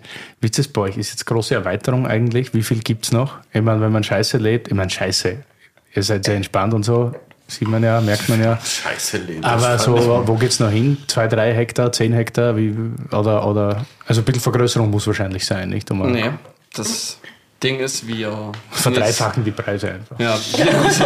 nee, wir sind jetzt bei ungefähr 4 Hektar Fläche. Ähm, das Problem an den 4 Hektar Fläche ist, dass wir, normal hast du in Deutschland eine Pflanzdichte von ungefähr, ich sag mal, 4 4.000, 4.500 Stöcken pro Hektar. Und wir haben halt generelle Pflanzdichten von 10.000 Stöcken pro Hektar. Oha. Und haben dadurch ist Minimum an doppelter Arbeit, also eigentlich noch mehr, weil du halt eigentlich maschinell wenig machen kannst und viel Handarbeit hast und dadurch noch mehr Arbeit hast. Und also bewirtschaften wir sozusagen mit Family, Freunden eigentlich 10 Hektar. Und das kneift halt. Ne? Und wir haben relativ hohe Einstiegspreise. Deshalb sind unsere Weine einfach nicht günstig. Ähm, der Silvaner zum Beispiel fängt an bei 25 Euro Endverbraucher. Ähm, und dann kommen wir bis zu unseren großen, also der Ziechental mit 45.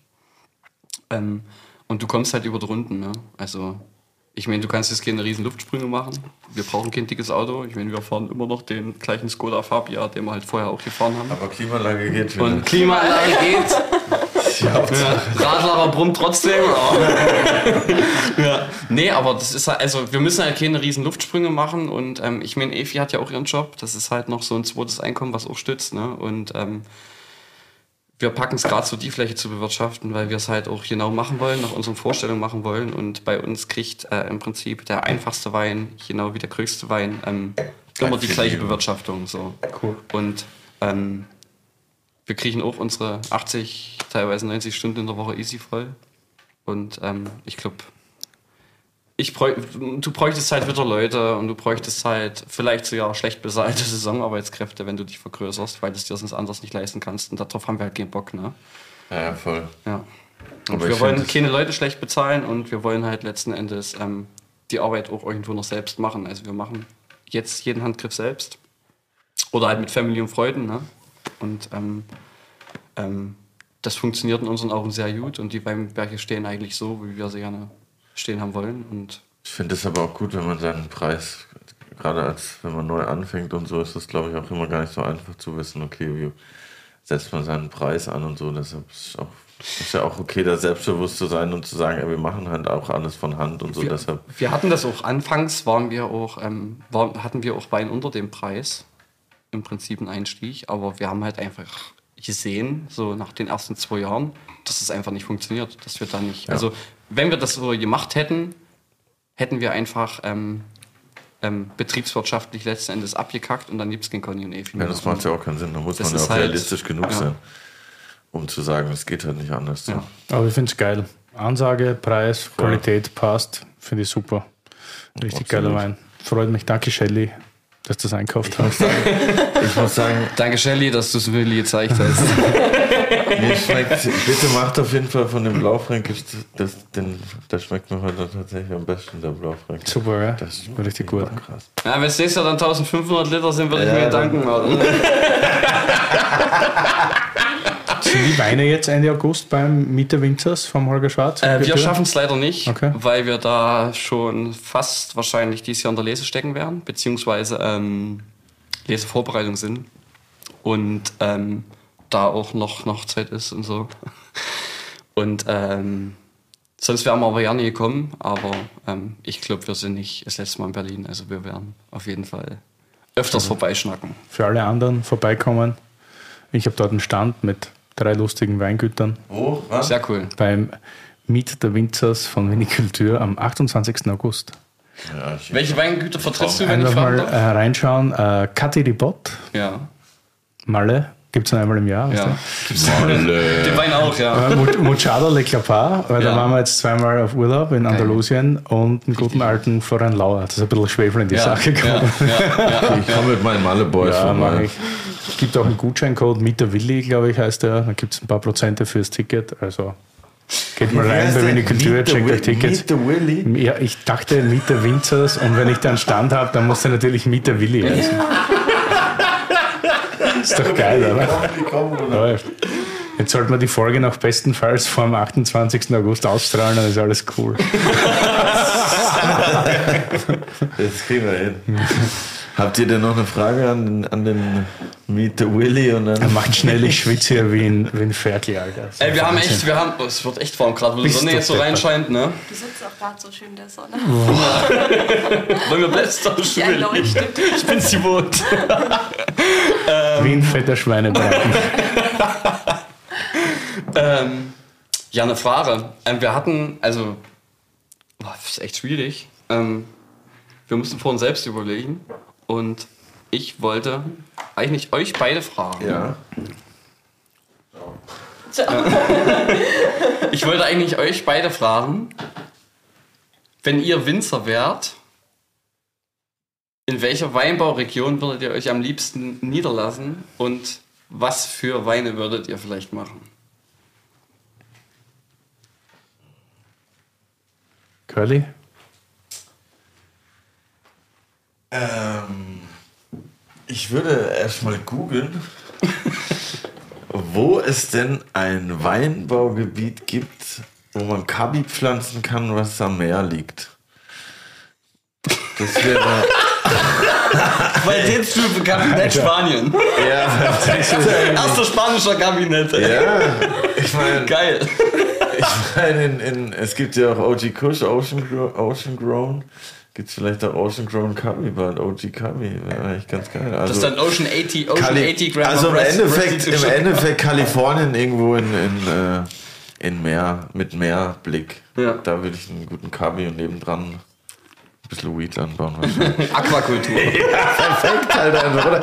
Infused Kabi einfach. Also, ja, ja, ich meine, besser geht es nicht. Das wäre das wär mein Ding. Bald auch in Deutschland möglich. Olaf, Bu macht Buberts legal jetzt. Und du, Willi? Ich weiß, ich, die Frage ist ja jetzt tatsächlich nicht zum ersten Mal gestellt worden. Ah, scheiße. Er macht ja nichts.